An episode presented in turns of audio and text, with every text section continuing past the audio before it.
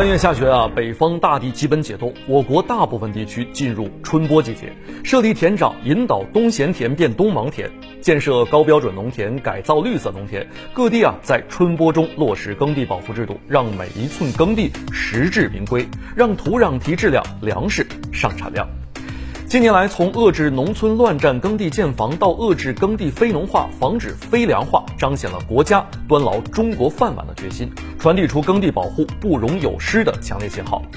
二零二二年，中央一号文件提出，实行耕地保护党政同责，严厉查处违法违规占用耕地、从事非农建设，严格管控耕地转为其他农用地，将耕地保护置于最严格的考核当中。足额带位制逐级分解，下达耕地保有量和永久基本农田保护目标任务，把耕地保护作为刚性指标，实行严格考核、一票否决、终身追责。